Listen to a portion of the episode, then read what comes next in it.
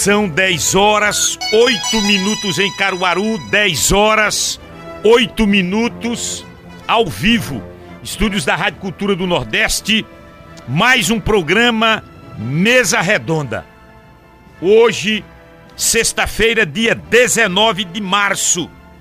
Programa Mesa Redonda, sempre tratando de assuntos relevantes, de interesse coletivo, de interesse à população do nosso município, do nosso estado, do país e como de resto do mundo, porque o programa é transmitido pela FM 96.5, AM 1130, pelo Facebook da Rádio Cultura do Nordeste. Você pode colocar lá, Facebook Rádio Cultura do Nordeste, imagens originadas dos estúdios da Rádio Cultura, aqui na Avenida Rádio Cultura do Nordeste, em Caruaru, Pernambuco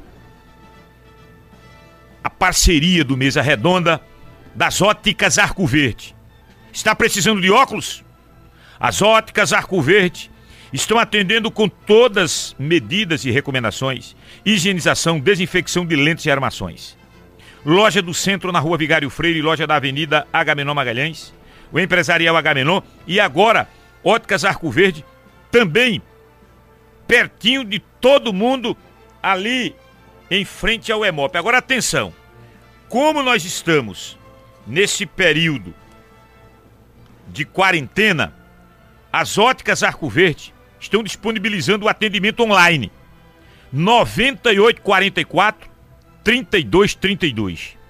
Vou repetir esse número do telefone, que é o WhatsApp também. 9844 3232. Aproveite nossos descontos e preços exclusivos Óticas Arco Verde, você vê e confia. Promec, a Casa dos Milagres, a sua farmácia hospitalar. Cadeiras de rodas, meias de compressão, curativos especiais, EPIs. Tudo para sua saúde, Promec, na Avenida Gamenon Magalhães, 1143, no Maurício de Nassau. O telefone é o 37216315.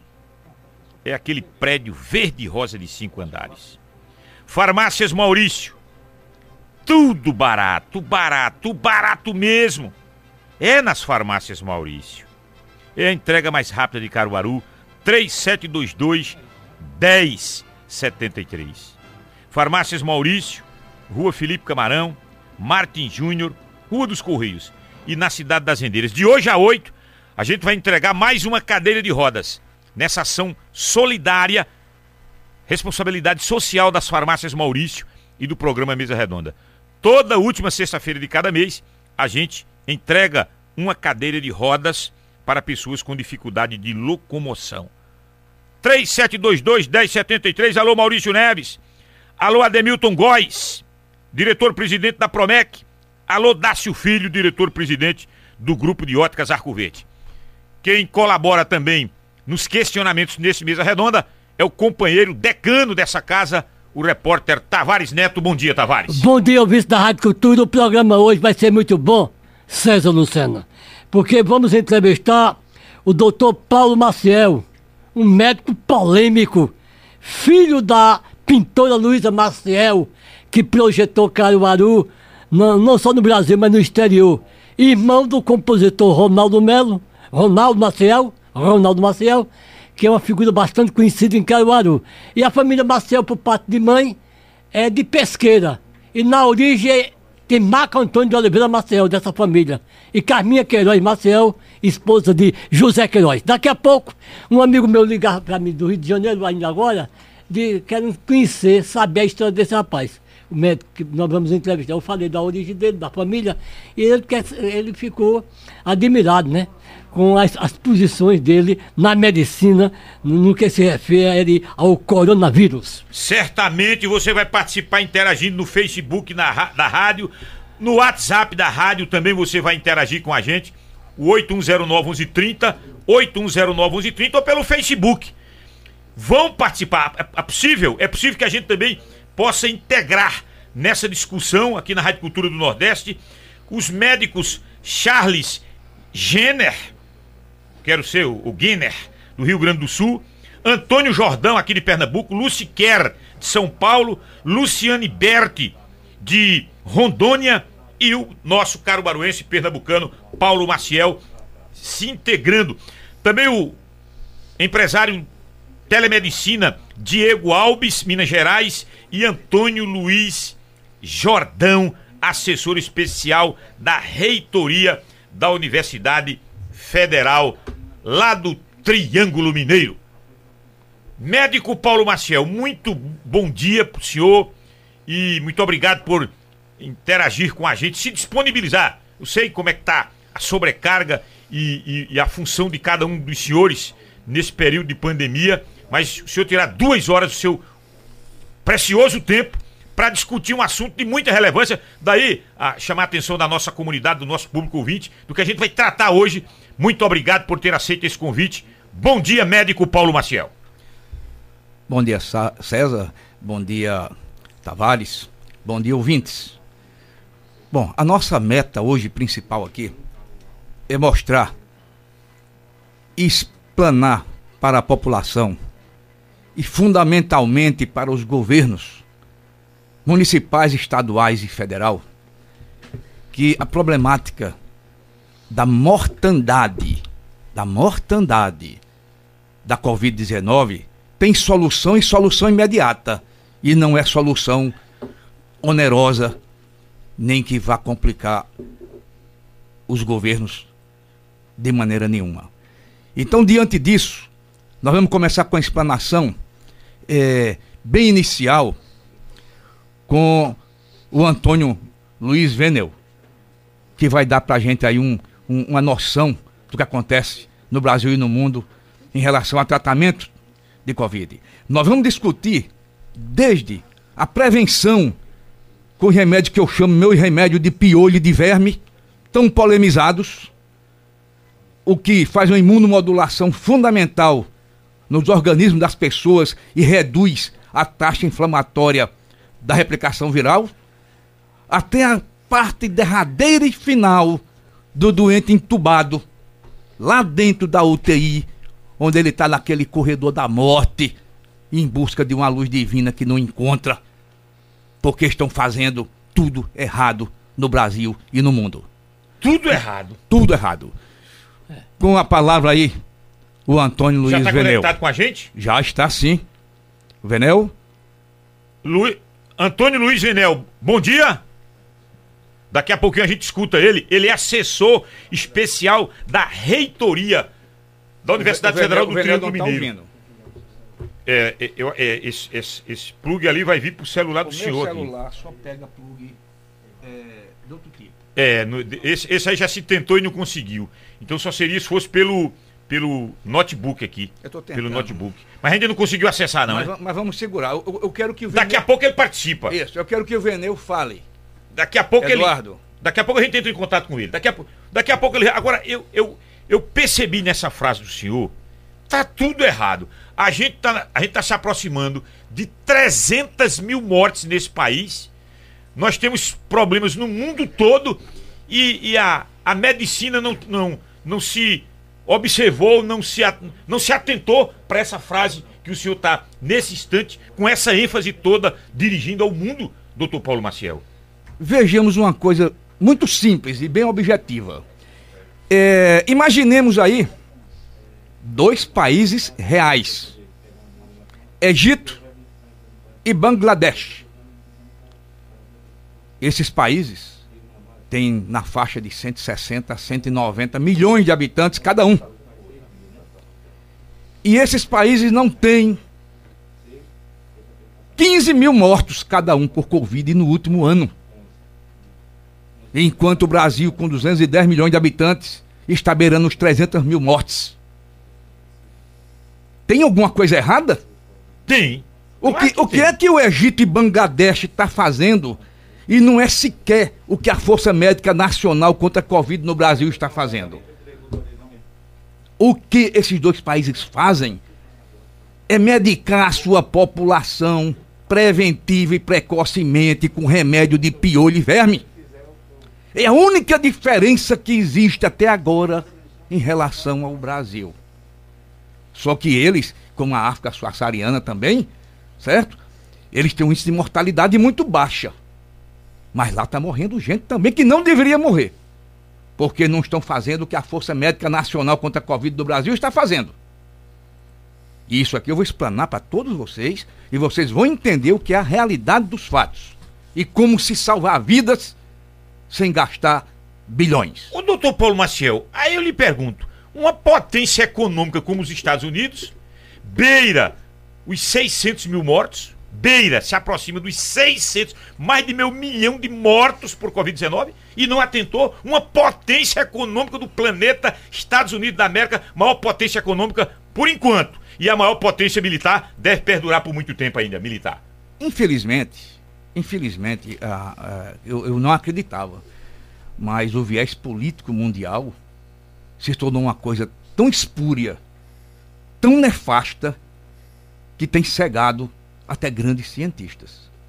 Mas nós temos no Brasil, e no mundo também, cientistas que estão sendo tentados calar. Dá alguns exemplos. Francês, Didier Raoult, grande cientista, tentaram, tentaram calar o homem porque ele falava em remédio de verme. No Brasil, nós temos aí o doutor Zebalos, a doutora Nise Yamaguchi, o doutor Zimmermann, que estão tentando ser calados por essa situação nefasta e espúria do viés político brasileiro. O doutor Zelenko, lá nos Estados Unidos, ele é um russo, Vladimir Zelenko, não é? é o sujeito que nos ensinou a nebulizar os pacientes com hidroxicloroquina e impedir que ele chegue ao tubo. Eu tenho um depoimento de um paciente que mandou para mim gravado, né, que ele teve comprometimento sério pulmonar. E ele disse que teve umas complicações, certo? Mas ele foi tratado em casa e não chegou nem perto de tubo. Com outros remédios, lógico, vários tratamentos, e nebulização com hidroxicloroquina.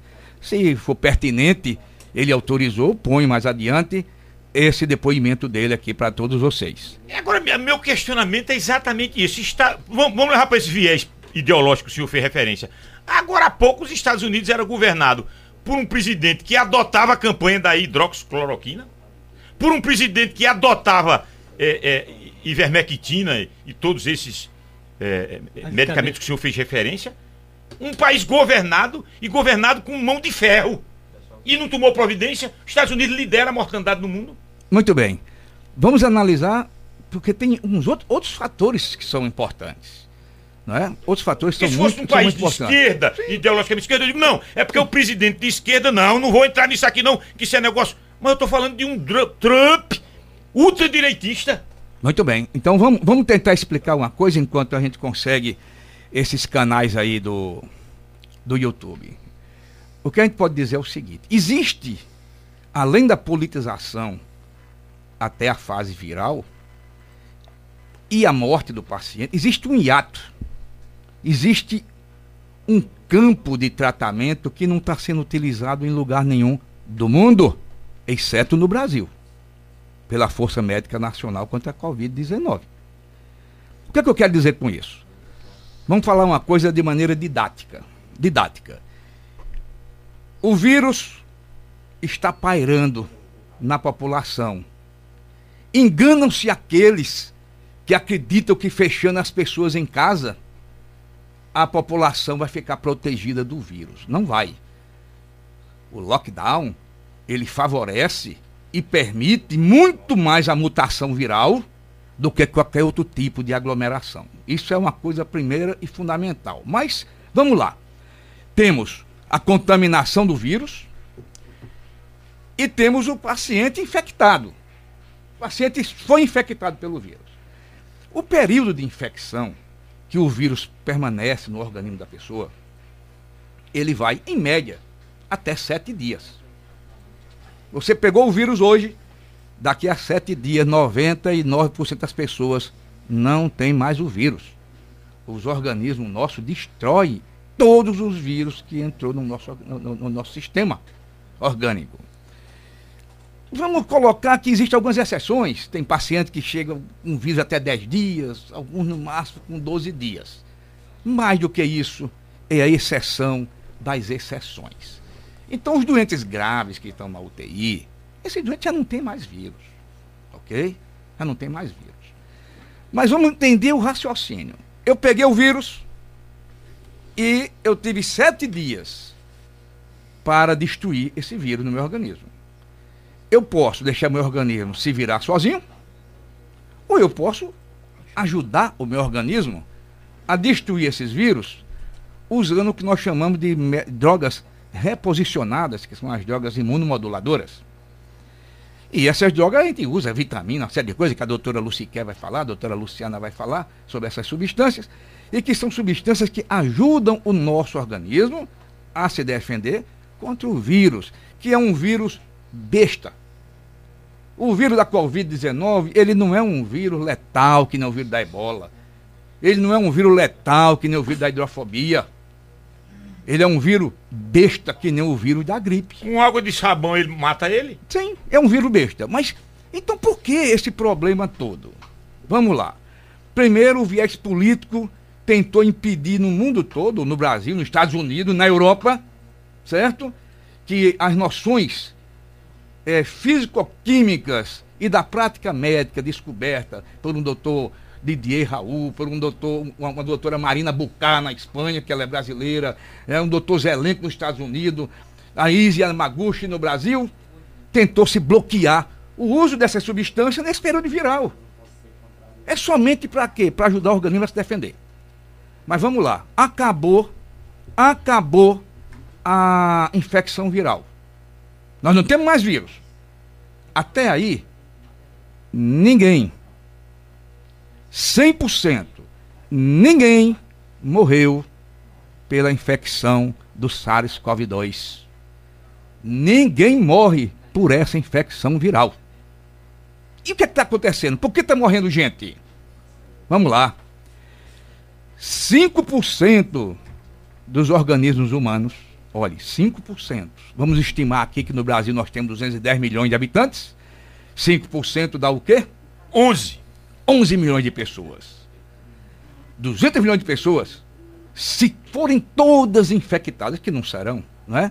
Mas se forem todas infectadas, eles não terão nada, exceto uma miserável de uma gripezinha. Mas esses 11 milhões, eles vão ter problemas. Mas por que eles vão ter problemas se o vírus não faz nada? Aí é que está. O organismo dessas pessoas, desses 11 milhões, eles agem de maneira errada. O nosso organismo, ele é sábio na maioria das vezes, mas em alguns momentos ele é burro. Então, para essas 11 milhões de pessoas, o que é que acontece? Imagine que o, Brasil está sendo invadido por uma, um império qualquer aí, certo? É, de uma guerra e esse império lança, lá dentro de Brasília, no seio da nossa capital brasileira, eles lançam o que lá dentro? Dez tanques de guerra. Que vêm de helicóptero ou de, ou de paraquedas e cai dentro de Brasília.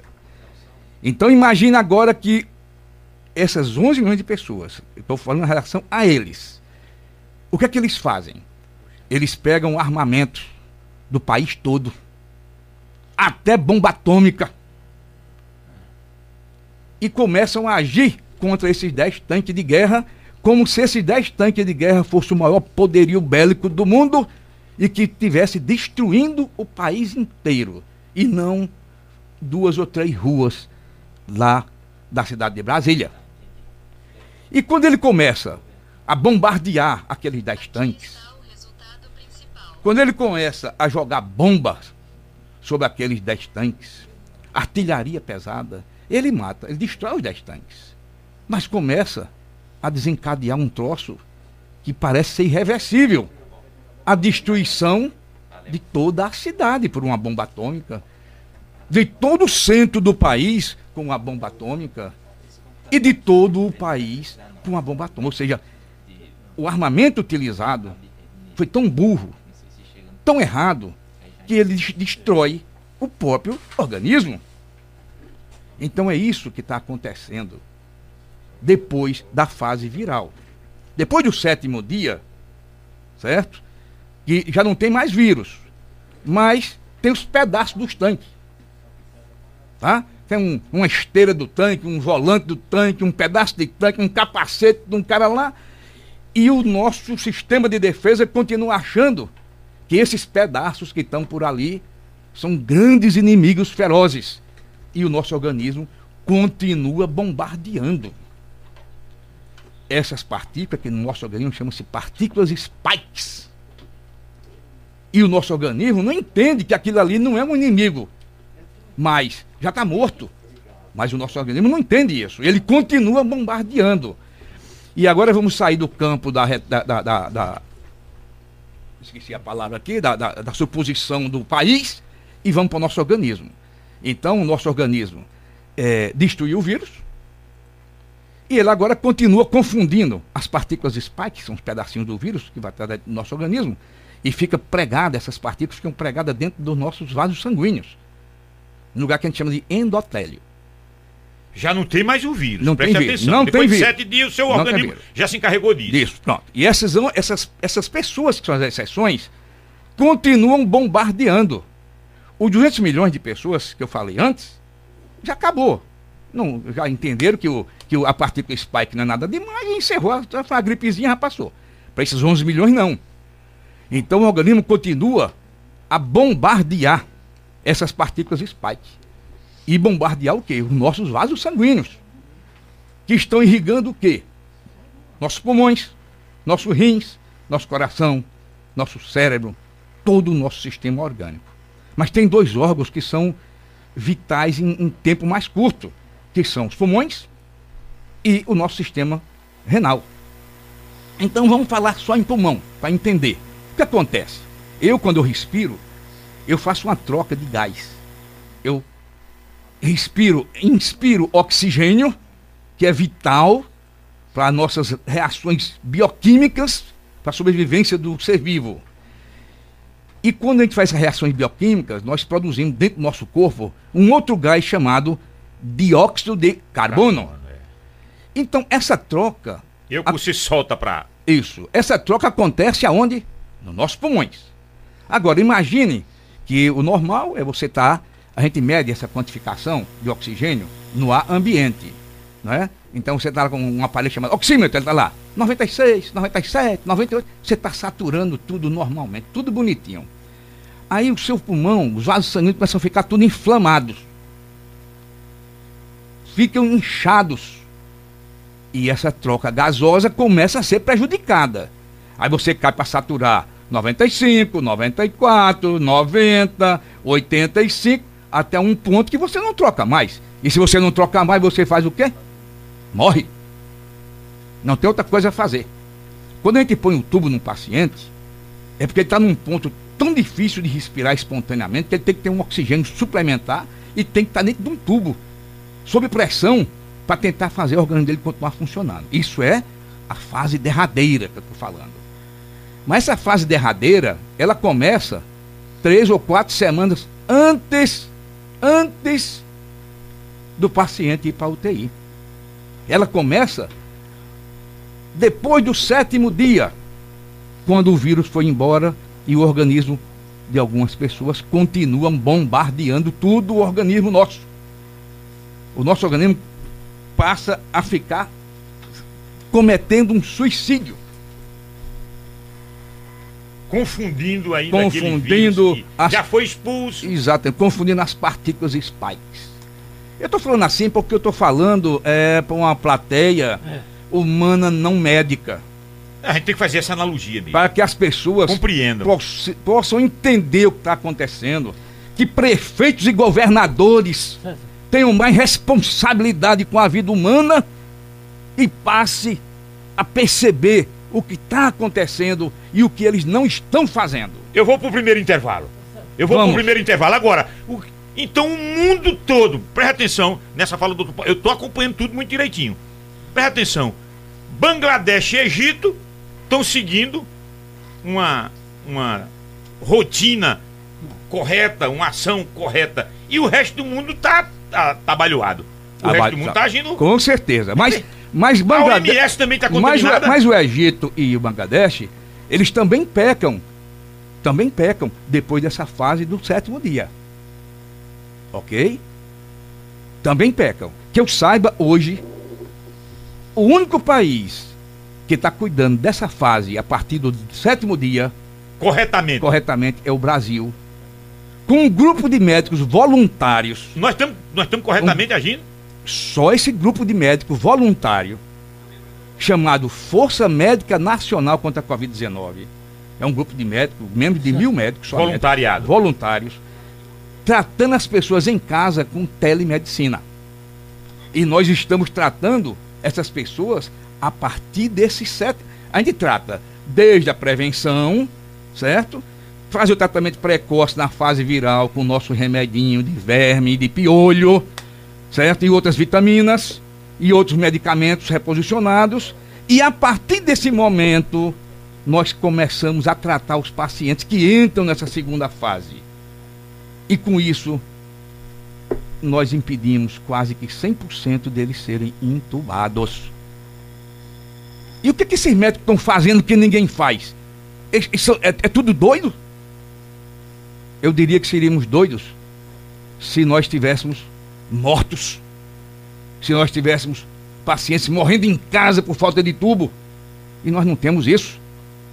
Então tem alguma coisa errada. Desse grupo que os senhores estão cuidando, não tem gente morrendo na calçada. Não tem. Dentro de casa não tem gente Não tem. Nesse grupo. Nesse grupo. Então esse grupo teria que ser bem, bem maior. Porque nós estamos batendo esse, esse, esse grupo ele precisa ser estendido tanto é... para a telemedicina quanto, quanto para o tratamento que nós fazemos para telemedicina pode ser feito no Brasil todo, nos PSFs, nos ambulatórios, nas UPAs, e nos departamentos de atendimento é, domiciliar. Você vai deixar uma pergunta, Tavares? É, é o seguinte, doutor Paulo, o senhor fala nos políticos. É, o índice Pernambuco, Paulo Câmara não é médico. Mas muitos médicos ligados aos governos, eles discordam do, dessa sua ideia. Por que razão eles discordam? Depois do intervalo. Ok. 10h36, mesa redonda ao vivo, estúdios da Rádio Cultura do Nordeste. Você está ouvindo Mesa Redonda, o programa de debates mais credibilizado da região. Aumente o seu conhecimento ouvindo e participando do Mesa Redonda, abordando sempre assuntos que lhe interessam. Mesa Redonda. São 10 horas 39 minutos em Caruaru, 10 horas 39 minutos ao vivo, estúdios da Rádio Cultura do Nordeste, programa Mesa Redonda, com parceiros importantes, Óticas Arco Verde, está precisando de óculos, lentes e armações das melhores marcas? Entre em contato com o nosso atendimento online 98 44 32 32. Liga ou mande o WhatsApp Aproveite nossos descontos e preços exclusivos. Óticas Arco Verde, você vê e confia. Um abraço, Dácio Filho. Promete a Casa dos Milagres, a sua farmácia hospitalar, cadeiras de rodas, meias de compressão, curativos especiais, EPIs, aparelhos de proteção individual, esses equipamentos de proteção individual, tudo para sua saúde. Alô, Ademilton Góes. Grande Ademilton Góes. Tá escutando, né? Ademilton Góes, tá escutando Ele e a né? esposa, a doutora Gesana Lira. 37216315 é o telefone, aquele prédio verde e rosa de cinco andares na Avenida Gaminó Magalhães. Farmácias Maurício, tudo barato, barato, barato mesmo. O governo aumentou exageradamente. Aliás, o que é que não aumentou nesse governo, né? Os preços de tudo, de tudo. Nas farmácias Maurício, não. Preço ainda é antigo. Preço antigo. Farmácias Maurício, a entrega mais rápida de Caruaru, 3722 1073. Farmácias Maurício, Rua Felipe Camarão, Martim Júnior, Rua dos Correios e na Cidade das Rendeiras. Deixa eu liberar muita mensagem que está chegando aqui. O que tem de mensagem aqui não é brincadeira, não. Muita mensagem que está chegando aqui. O Jobson Farias está dizendo para escutar quem tem conhecimento técnico científico. Gleidson Tavares, fala diretoria. Eduardo. Pessoal que está aqui no Facebook. E ainda tem um pessoal que está aqui. É, se bem que o nosso Facebook aqui na minha, na minha página aqui caiu. Mas a gente vai restabelecer ele aqui. No, no o, o, meu Facebook aqui. Mas daqui a pouquinho a gente retoma com ele. Olha, tô vendo aí o retorno certinho. Tá, tá, tá legal agora, acho que agora vai tá, tá chegando, né? E, e daqui a pouco eu mando as mensagens. O Ramon tá dizendo. Uh, até onde entendi, só o doutor Paulo Médico, o doutor Paulo Maciel, esse médico tampa de cruz. Qual a comprovação que tem esse remédio? Qual a comprovação científica? Tá perguntando aqui o Ramon. Bom dia, César. Se é um vírus besta, pergunta ao doutor aí como é que parou o mundo e faz milhões de vítimas. Ele eh, explicaria de que maneira? Parou o mundo. Parou o mundo. O mundo tá parado. A, a França hoje está em lockdown, uma potência como a França. Que vírus besta é esse que para o mundo? Anderson, bom dia, Rádio Cultura. César Lucena. É, isso é comprovado. César, isso é comprovado que não funciona. O que vai controlar essa pandemia é a vacina. Então somente a vacina. E ainda tem outro dizendo o seguinte aqui: bom dia, César. E todos. Bom dia, doutor Paulo Maciel. Como seria esse tratamento de prevenção? Ele vai explicar daqui a pouquinho. Tem uma equipe aí que está doida para falar sobre isso. Doutor Paulo Maciel, é, nós deixamos a seguinte observação. E aí os ouvintes agora eles colaboram nesse sentido. Ora, que vírus é esse que para a humanidade? Para a humanidade, e os senhores fazem um trabalho, essa força médica nacional aí que o senhor fez referência agora, voluntariamente, eh, subtraindo, tentando diminuir, ou pelo menos freando essa mortandade. Eu diria que se, essa, se esse voluntariado não tivesse acontecido, esse número poderia estar, estar maior, então, de mortes aqui no Brasil. Nós, nós batemos os 280 mil mortos. É, infelizmente a quantidade da Força Médica Nacional é pouca, né? Menos de mil médicos num país desse tamanho. É, é Mas vamos fazer o seguinte: vamos deixar é, transcorrer a programação, porque as pessoas vão falar nos seus devidos momentos, as pessoas vão começar a procurar entender e eu terminar.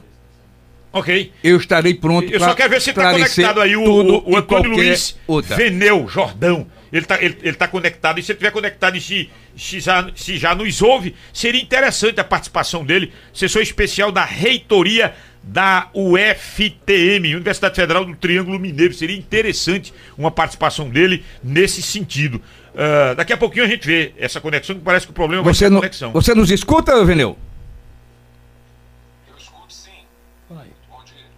É, escuta, agora a gente precisa captar esse áudio. Aqui, é só me dar o, o, o negócio aqui. É, daqui a pouquinho quando a gente botar, ele tá nos escutando bem. O Veneu tá nos escutando bem. Tô vendo a, ele, ele aqui, tá nos escutando bem. Agora, se a gente conectar, captar o áudio ali do, do, do notebook ali do, do Dr. Paulo Maciel, a gente vai ouvi-lo certamente. Enquanto isso, eu vou, eu vou liberando aqui essas mensagens. Marco Delano, Uh, estou na escuta, estou na audiência. Kleber Marinho. Aqui, uh, deixa eu ver certo. outro aqui. Adenilson Caetano Figueiredo Benevides. na minha frente. O médico compromissado com a verdade e a vida. Está elogiando Paulo Maciel. O Kleber Marinho. Aí faz referência aqui aos filhos do Bolsonaro que estão irmanados nessa proposta do Paulo Maciel.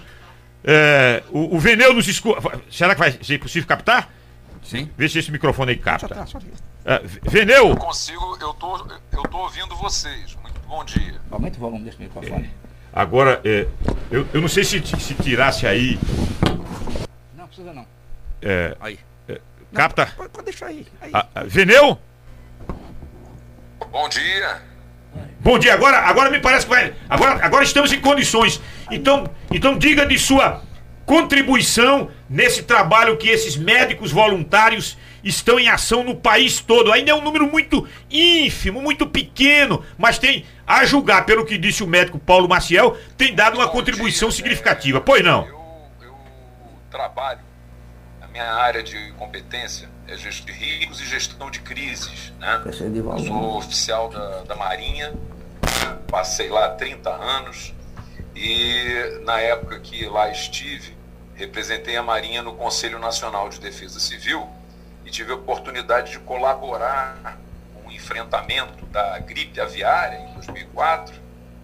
É, e desde o ano passado venho colaborando com esses conhecimentos na área de gestão de crise na gripe, é, nessa nossa nessa epidemia, nessa pandemia da Covid-19 provocada pelo SARS-CoV-2.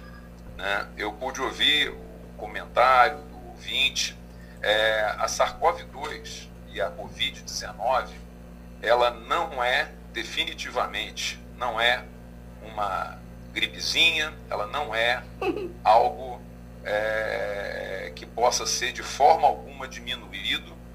Pra vocês terem uma ideia, na minha avaliação como especialista na área de gestão de crise, a, a única comparação pode ser feita com a SARS-CoV-2 para a humanidade hoje é a gripe espanhola que aconteceu há cerca de 102 anos atrás. É, a gente, pelos impactos que ela está causando em toda a sociedade global, ela é comparável apenas à gripe espanhola, né?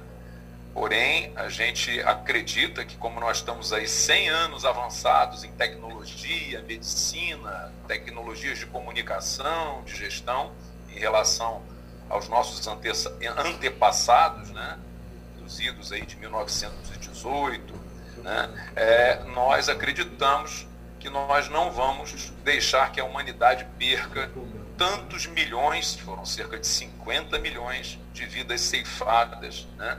é, pela, pela gripe espanhola. Então nós acreditamos que não que nós conseguiríamos controlar isso. E é, dentro, quando você está trabalhando numa gestão de uma crise com, com, com um patógeno, um patógeno é, totalmente é, diferente, né? É, tem semelhanças com, com outros, mas isso aí eu vou deixar para os médicos abordarem, mas é, o que se faz, uma coisa que se faz sempre, é o reposicionamento de drogas. Né? É o reposicionamento de drogas. E outra, é a ciência pura, a ciência da tentativa e erro, a ciência da, da, de tentar entregar o melhor resultado, de ver o que funciona e o que não funciona. Porque a gente tem que pegar tudo que funciona e começar a multiplicar. E o que não funciona, a gente tem que deixar de fazer. Nós temos um aprendizado aí de um ano acerca do combate dessa epidemia.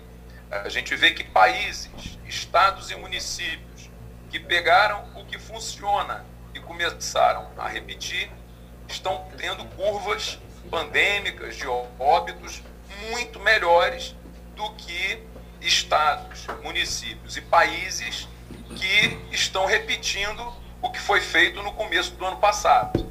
Então, do ponto de vista de gestão, essa é a contribuição que eu tenho para dar. Eu tenho procurado é, ajudar médicos que estão justamente é, é, abraçados, estão comprometidos com os procedimentos que têm entregado os melhores resultados, ou seja, com o que funciona, né? e procurado ajudar a eles a levar esse é, é, esse, é, esses protocolos para empresas, municípios, né?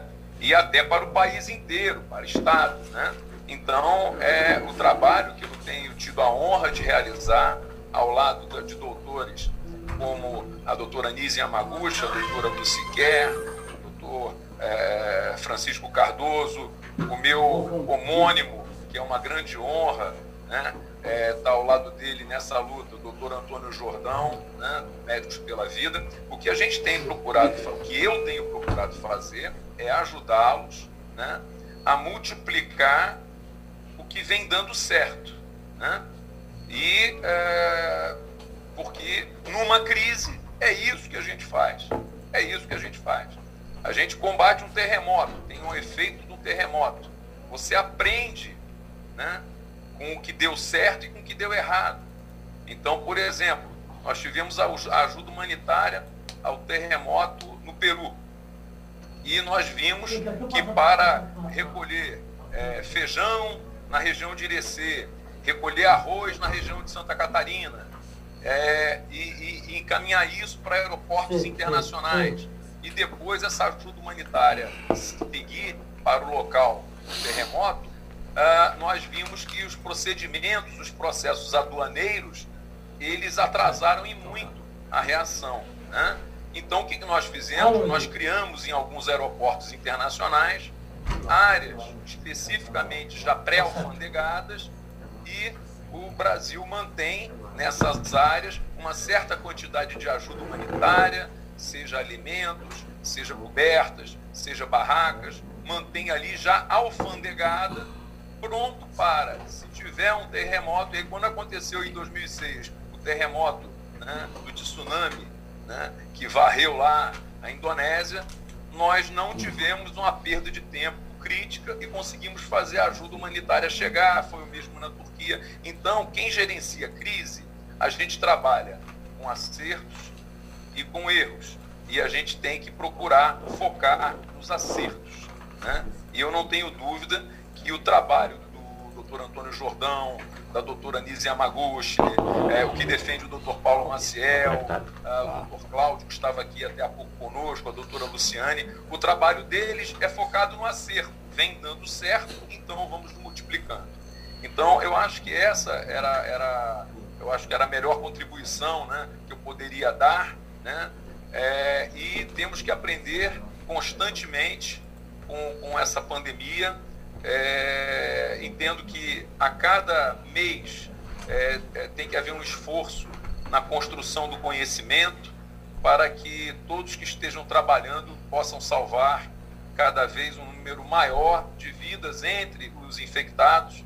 Eu acabei de olhar aqui no painel do SUS Analítico, né, um painel público, qualquer um pode acessar nós estamos aí com uma média, nas últimas duas semanas, de chegando a 70 mil casos por dia, novos casos por dia, né? e infelizmente uma média de óbitos se aproximando de 2 mil óbitos por dia, de média, média móvel. Então, é, há necessidade sim de um esforço concentrado nas medidas que oferecem os melhores resultados tratamento desses 70 mil doentes. Né?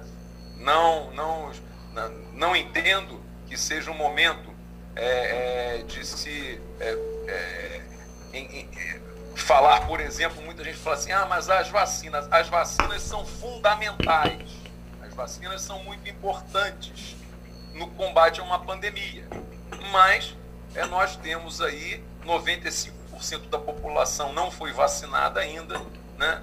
e nós não temos logística que, hum. que, que, viabilize que essa vacinação para 210 milhões de pessoas no Brasil ocorra dentro de duas semanas. Né?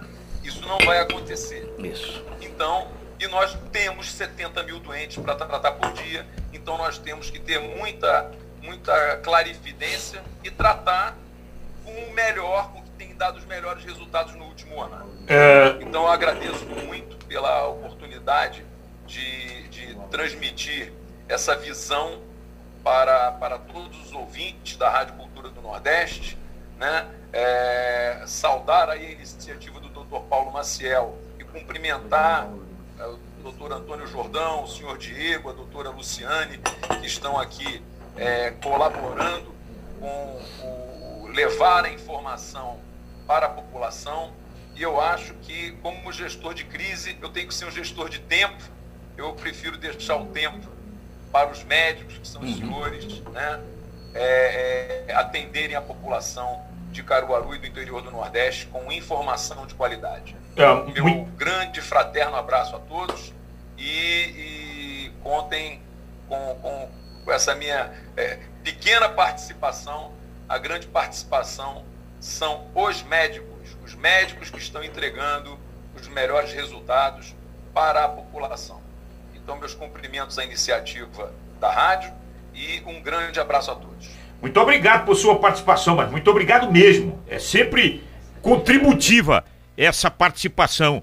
E, e ainda nesse bloco eu queria ouvir o, o empresário Diego. Diego nos escuta bem? O Diego nos escuta bem? a, a, até que ponto a telemedicina é, traz uma contribuição nesse processo que está sendo desenvolvido e que nós aqui do estado de Pernambuco a gente está tomando conhecimento, a gente está ah, ah, sendo informado mais claramente. Eu, eu, confesso que eu tinha esse tipo de informação, mas não com essa dimensão, com essa riqueza de detalhes desse voluntariado nesse momento de crise. O Brasil, o nosso país, essa potência da América Latina, o principal país da América Latina, hoje é uma ameaça global.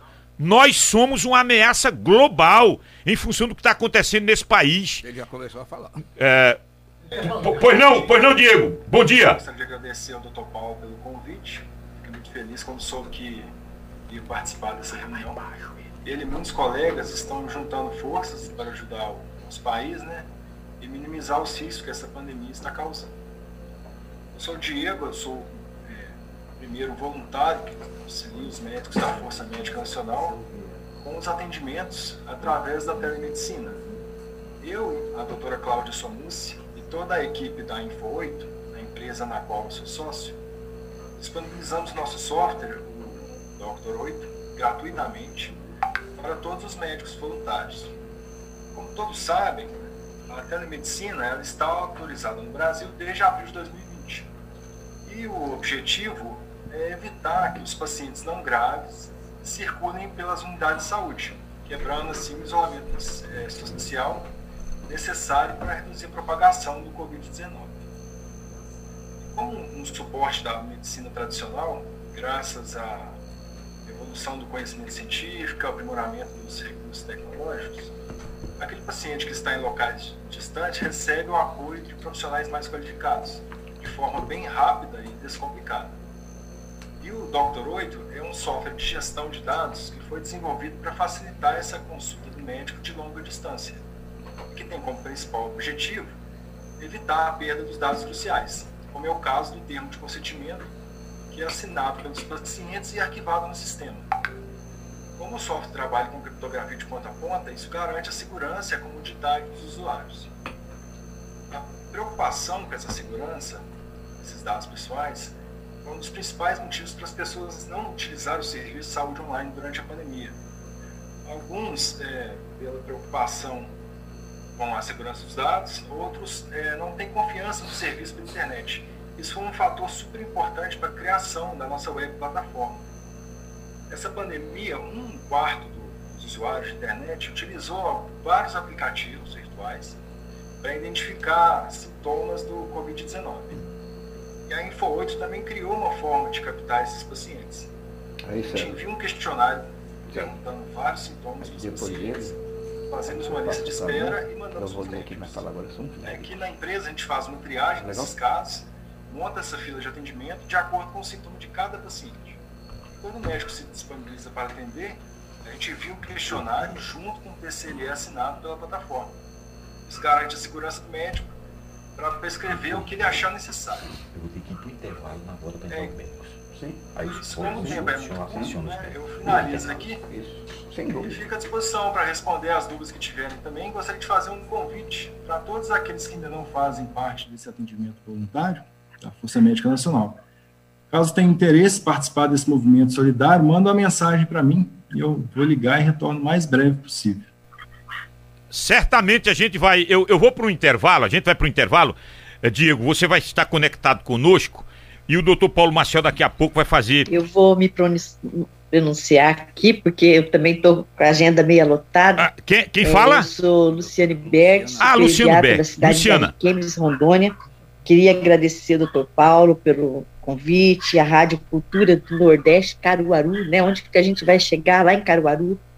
É, nós começamos o ano passado a estudar o vírus, a saber que era uma fase nova que a gente ia passar.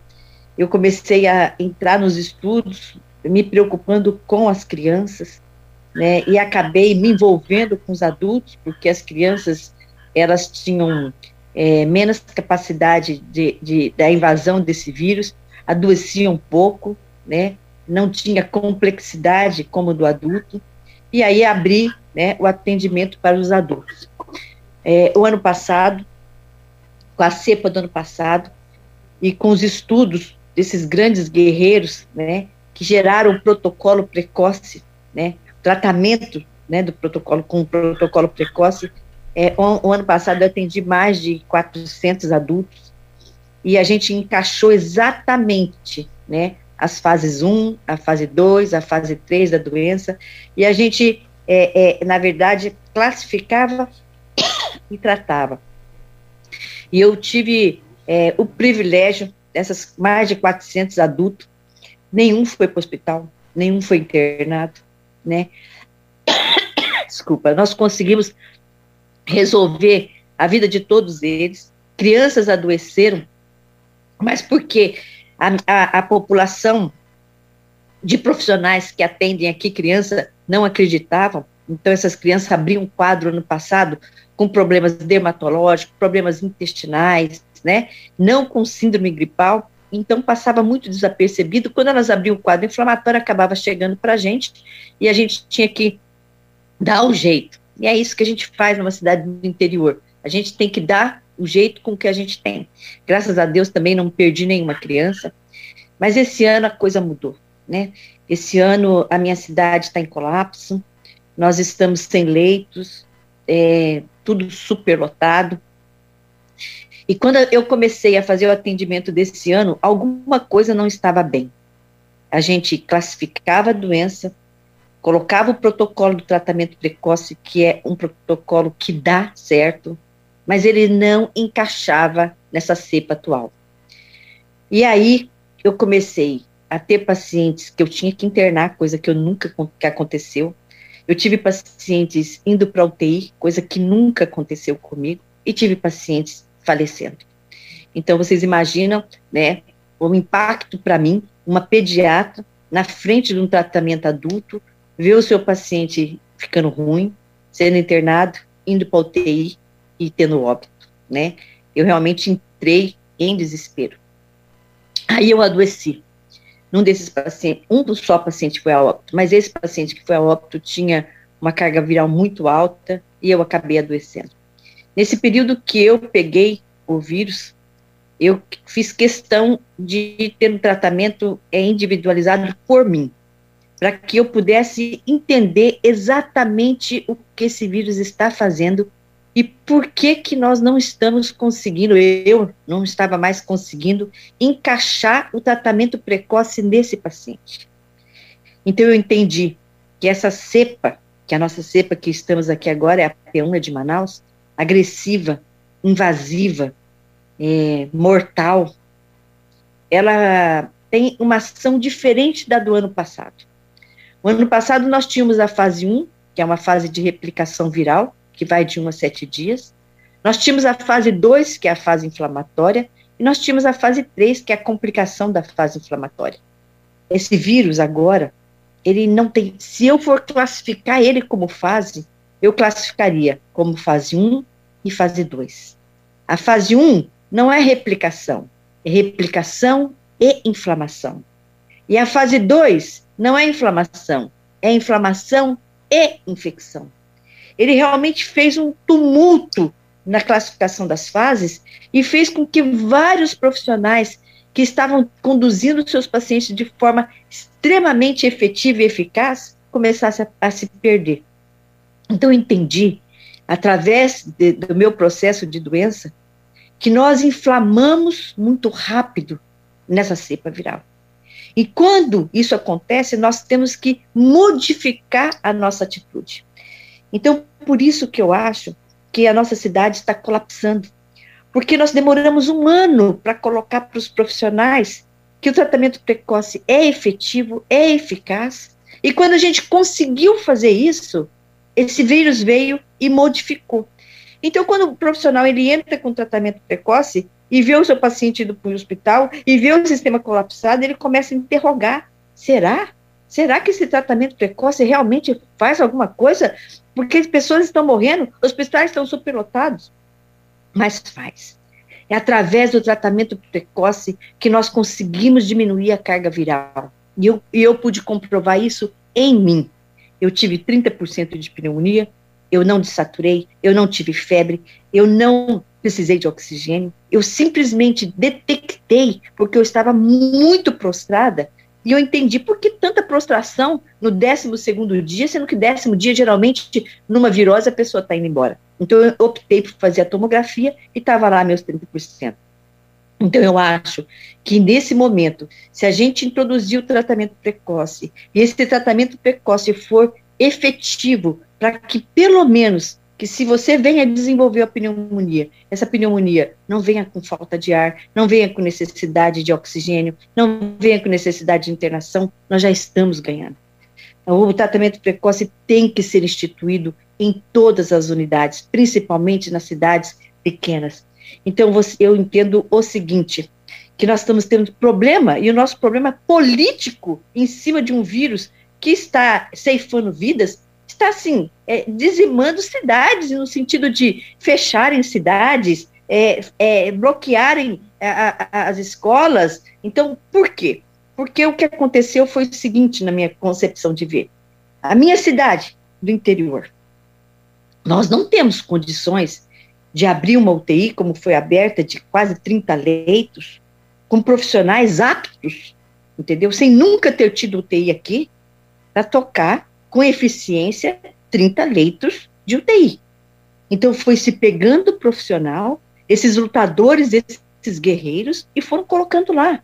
Foram pegando fisioterapeutas, foram pegando enfermeiros, o pessoal que nunca tinha mexido, entendeu? Com, com alta complexidade. Então, o que acontece? Nós aqui, que estamos na, na, na, na, fase primária, no atendimento primário, nós temos que ser efetivos, porque na hora que esse paciente chegar lá no, na parte terciária, nós não temos, entendeu? Embora tem toda a aparelhagem, mas nós não temos a efetividade de qualidade como tem em grandes centros. Em compensação, o grande centro que não está fazendo o atendimento precoce, na hora que esse paciente chega na complexidade, ele tem condição. Ele tem condição técnica. A UTI dele tem mais de 20, 30, 40 anos. Então, ele consegue, às vezes, salvar. Tanto é que a gente vê aí pessoas falando: a, a, a, a, Covid não é do infecto, não é do, do, do, do reumato, não é do, do atendimento primário, é a Covid é do intensivista. Sim, entendeu? Só que o intensivista não tem leito para todo mundo, mesmo que você estiver no melhor lugar. Então, nós aqui de base temos que tentar fazer de tudo para que esse paciente não chegue lá. E o tratamento precoce é a nossa opção. É a única coisa que nós temos. É tentar entender a complexidade desse vírus, aplicar o tratamento precoce para poder diminuir a, a, a, comorbidade desse paciente e evitar que ele vá lá para a UTI. Então, assim, é complicado, nós estamos vivendo um momento complicado. E as pessoas não acreditam. Aqui na minha cidade, pessoas não acreditam no tratamento precoce. As pessoas têm medo da hidroxicloroquina. A minha cidade aqui, Ariquemes, Rondônia, foi considerada a cidade capital da malária. Nós tratávamos todo mundo, do neném ao, ao, ao idoso, mamando ao caducano, gestante de tudo. Nunca tive um problema com a hidroxicloroquina. Aí que acontece? Nós transferimos para a SUCAM, que é o nosso órgão aqui, o tratamento da malária. São técnicos, não é nem médico, são técnicos. E hoje, na hora que a gente fala em usar cloroquina e hidroxicloroquina aqui na minha cidade, parece que a gente está dando veneno. Uma coisa de louco. Para um medicamento efetivo, doutora? eficaz, que resolve, que diminui a morbidade. O, o doutora Luci... a complicação de você ir lá para a UTI. É uma chance que nós temos. Doutora, Lucia, doutora Luciane?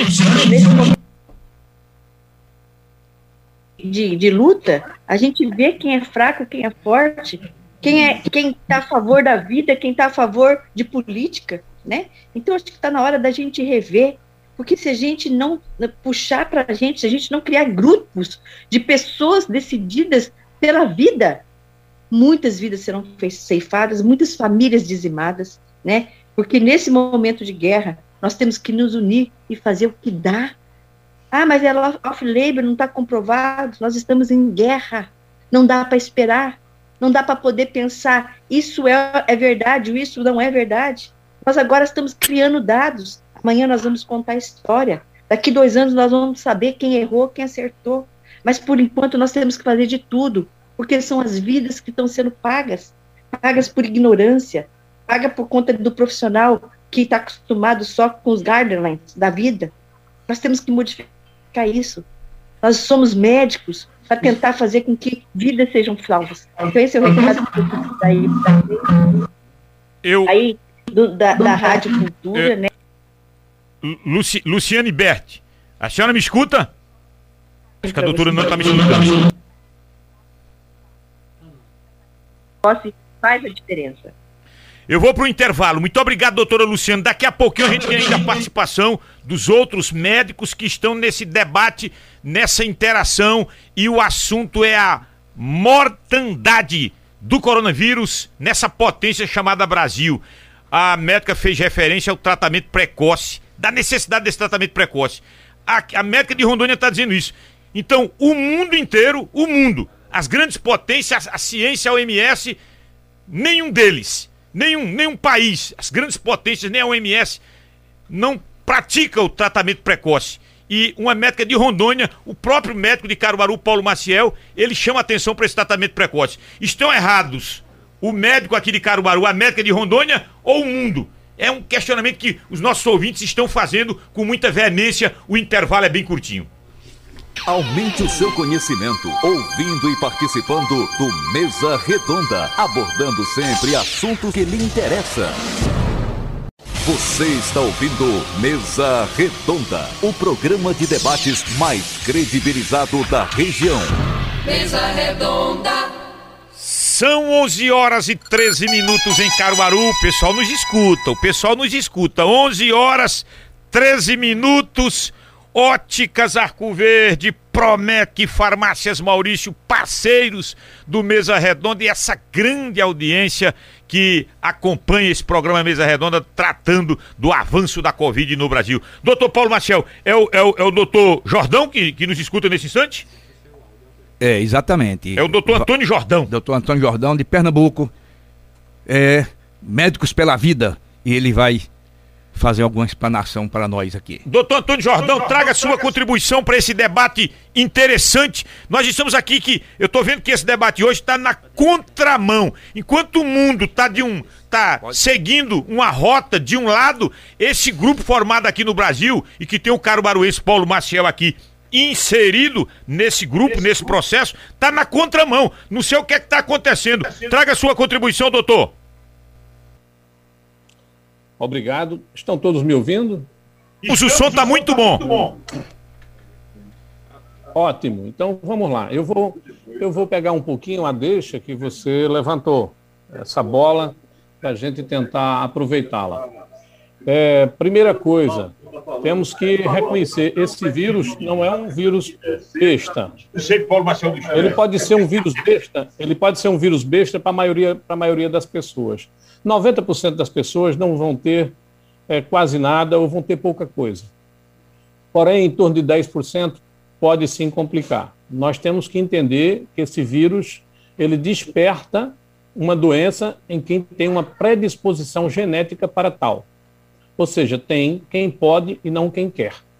Primeira coisa que é para a gente ter em mente. Então, porque muita gente vai ter uma evolução satisfatória e porque outros complicam. Como isso vira uma roleta russa e ninguém adivinha quem é que vai complicar, então todos os cuidados possíveis ao alcance serão poucos. Eu queria dizer né, para vocês o seguinte: a primeira, a, na, na sequência, um vírus que paralisou o mundo. Eu preciso fazer uma correção. Esse vírus não paralisou o mundo, ele paralisou o Ocidente. O Ocidente, que, a meu ver, passa hoje até por um processo autofágico. Explicando, a, a África está parada? Não. O quantitativo de mortos na África por coronavírus, SARS-CoV-2, pela Covid-19, é ínfimo, com exceção de um país que está mais é, ligado ao Ocidente que o restante da África, que é a África do Sul. Coincidentemente, o país mais desenvolvido da África. Segundo, a Índia, com a população de bilhões, está paralisada? Não, não está paralisada. E lá tudo flui de uma maneira, sente os, os efeitos da, da Covid, sente, mas minimamente como a África. Idem para a Rússia e a China. Ou seja, a África e o Oriente não estão padecendo como nós estamos. É para a gente não imaginar, olha, o mundo todo está nessa condição. Não está. Quem hoje padece é Europa e Américas e África do Sul. E o que é que acontece lá no, na África e no Oriente que não acontece aqui? Primeiro, lá eles tiveram uma, é, um encaminhamento único da questão. Os governos dão uma vertente, de cima para baixo, Ministério da Saúde, e as, eh, os estados e municípios vão seguindo. Segundo, lá eles usam a profilaxia e o tratamento precoce. Sabemos que a ivermectina é uma salvação para a África. Países pobres, não têm muitos recursos, e que usavam a, essa matéria-prima para controlar parasitoses, assim como usavam e usam a hidroxicloroquina pra, para controle principalmente da malária, e se beneficiaram com o resultado. Então, nós temos estatísticas, estudos científicos comprovando o que falo para vocês. Quem tiver dúvidas, é só entrar no site do Médicos pela Vida, que vai ter acesso aos diversos estudos científicos comprovando o que eu estou falando. Alguém que levanta uma questão dizendo que não, não tem, das duas, uma, ou é ignorante, ou tem má fé. Porque você buscando as informações, você vai encontrá-las. Então, voltando aqui a carga, não é o mundo todo que está padecendo dessa forma, é o Ocidente. E por que o Ocidente está sofrendo dessa maneira? Está sofrendo dessa maneira devido aos interesses econômicos alheios à medicina, à saúde e à vida das pessoas. Então, qual é mais barato? Você usar ivermectina, hidroxicloroquina com o reposicionamento farmacológico? Ou você fabricar medicações que custam milhares de dólares a dose? e que até agora não tem nenhuma efetiva no controle da Covid. Ou ainda, vender vacinas, que também custam, vai tudo na fase dos dólares, e que nós, nós não temos ainda, de fato, os resultados é, satisfatórios. Quero dizer para vocês que a gente tem a mesma expectativa que todo mundo. Nós queremos ter a saúde e a vida das pessoas. É isso que precisamos resgatar é isso que tem que estar premente na consciência de cada médico que trata seus pacientes. Então, particularmente, nós torcemos para que as vacinas elas cumpram o seu papel e sejam eficazes, seguras e garantam imunidade. Isso é o desejável. Foi assim que a gente controlou a poliomielite, a varíola e tantas outras doenças. Com vírus, diga-se de passagem, mais estáveis. Você só tem um vírus ali para o sarampo, por exemplo, para a rubéola. Não é um vírus mutante. Então você faz uma vacina e aquela vacina é capaz é, de resolver o problema daquela doença. Você imuniza a todos com a vacina testada durante, olha, 5, 10 anos. Ela, você conhece todos os efeitos colaterais dela, delas. Eu menciono isso porque algumas vacinas no meio do caminho não deram certo e tiveram que serem retiradas do mercado que é para a gente também não ficar assim imaginando que todas as vacinas são eficazes e seguras. Não, não são. Algumas podem não ser. O que a gente deseja veementemente é que é, tenhamos vacinas eficazes, seguras e de imunidade duradoura. Esse, essa é a solução a longo prazo. O que se coloca na ordem do dia é, enquanto as vacinas estão chegando agora e ainda experimentais, aprovadas em caráter provisório. Bom, e o ano passado, quando nós tínhamos a doença, o que é que nós tínhamos para fazer pelo doente? Além de mandar ir para casa, tomar de pirona com água e esperar piorar para ir para um hospital. Lavamos as mãos? A maioria dos médicos que faz tratamento precoce, não. Não aceitou isso. Não aceitou isso. E procurou usar o quê? o que estava ao seu alcance. E o que é que estava ao alcance? Aquelas medicações que já tinham sido usadas em outras é, patologias, em outras doenças, e que tinham tido efeitos positivos. A hidroxicloroquina é uma delas? Com certeza. Faz parte do protocolo do Ministério da Saúde do Brasil para tratar artrite reumatoide, para tratar lupus, para tratar doenças virais, como a dengue, a chikungunya e a zika. Então, eram medicações já reconhecidas, fazendo parte da RENAME, da Relação Nacional de Medicamentos, do protocolo do Ministério da Saúde, e que no momento de pandemia, onde nós não sabemos o que fazer, porque estamos diante de uma doença nova, o que se impõe O que se impõe é você usar medicações que já foram usadas em outras doenças e, trazer, e tentar trazer para essas. E foi exatamente o que médicos do Brasil inteiro né, fizeram e fazem. Fizeram e fazem. Então, o que é que nós precisamos nesse momento? Entender e continuar fazendo. É reconhecer que a doença que nós tivemos no ano passado, ela hoje é outra uma doença nova, não nova, renovada, vamos assim chamar, entre aspas. E por quê? Porque ela sofreu mutação. Esse vírus não é feito o vírus da cachumba, não é feito o vírus da rubéola ou do sarampo. Ele é um vírus mutante. Ele não muda tanto quanto o vírus da gripe. Por isso que a gente não tem uma vacina definitiva para a gripe. É impossível, porque o, o, o, os vírus da família influenza, eles mudam muito, milhares, milhões de vezes. Então a gente pega um pool de vacinas, de, de vírus, da vacina contra a gripe, para tentar controlar a gripe. Mas vocês viram que isso aqui é praticamente impossível. Serve para boa parte das pessoas, serve, mas não para todos. Porque mesmo quem já recebeu uma vacina contra a gripe, vai desenvolver, pode desenvolver gripe em algum outro momento. Por quê? Porque o vírus é mutante. Graças a Deus, o SARS-CoV-2, ou SARS-CoV da família do coronavírus, tem um potencial de mutação, mas que não é tão grande quanto o da família influenza causadora da gripe. Muito bem. Qual os grandes desafios que a gente é, tem hoje? O que é que resolve e o que é que não resolve? Está muito claro e consagrado. Doutor Jordão? Eu estou ouvindo. Escute, ouvindo. enquanto o senhor está fazendo essa explanação, nós temos muitas mensagens aqui, mas muitas mensagens mesmo. E aí vem um questionamento, e aí para o senhor e para qualquer um dos senhores que estão integrados nesse mesa redonda. Ora, se há uma comprovação dos, do que os senhores estão observando nesse mesa redonda, estão falando, se há o experimento, se há essa prática e há uma eficácia, há a comprovação da hidroxicloroquina, desse tratamento precoce, da sua eficácia. Ora, por que que um estudo desse nível e isso não segue para a OMS, porque não é adotado pela Organização Mundial da Saúde para ajudar a humanidade que passa por um momento tão difícil, tão complicado. Por que, que isso não ecoa em nível mundial para ajudar a própria humanidade? Esta é uma, é, uma boa, é uma boa pergunta. E a gente passa a fazer esse entendimento na hora que a gente eh, percebe a influência da política eh, na medicina eu não pensei que fosse viver o suficiente para enfrentar ou para vivenciar uma pandemia. E estamos no meio de uma pandemia, todos das, nossas gerações.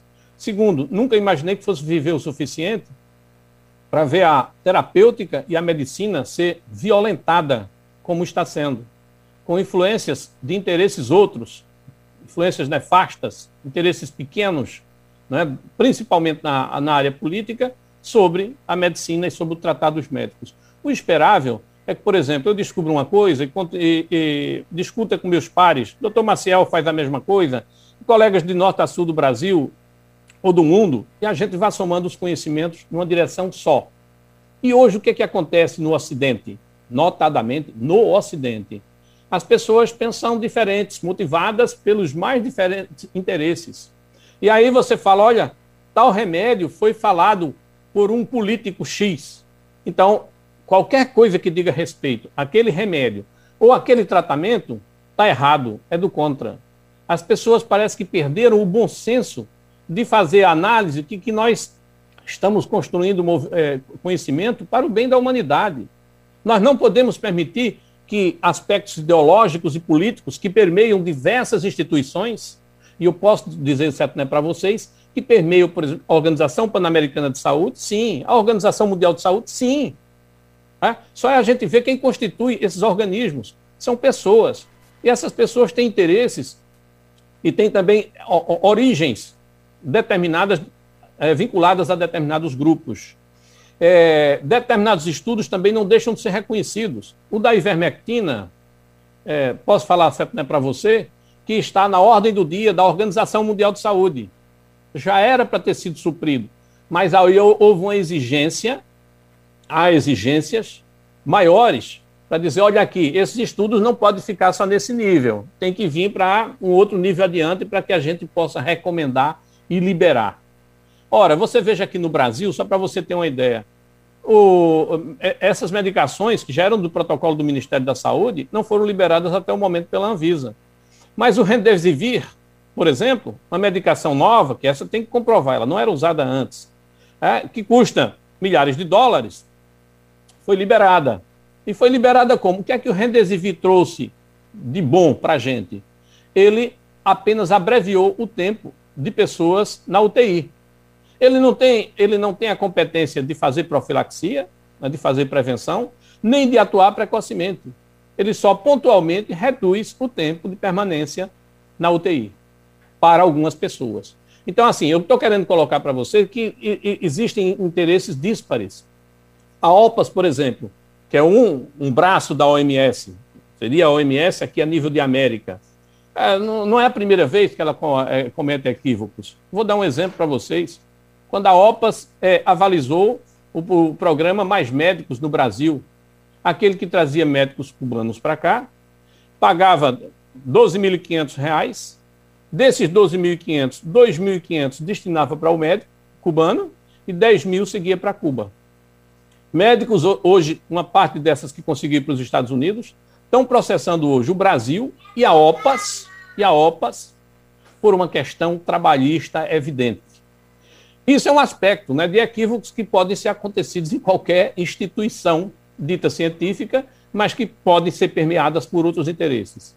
E por falar em Cuba, é bom lembrar que aqui nas Américas, Cuba, que tem um índice baixíssimo de Covid-19, está usando de forma farta a hidroxicloroquina. E por que as pessoas não mencionam isso?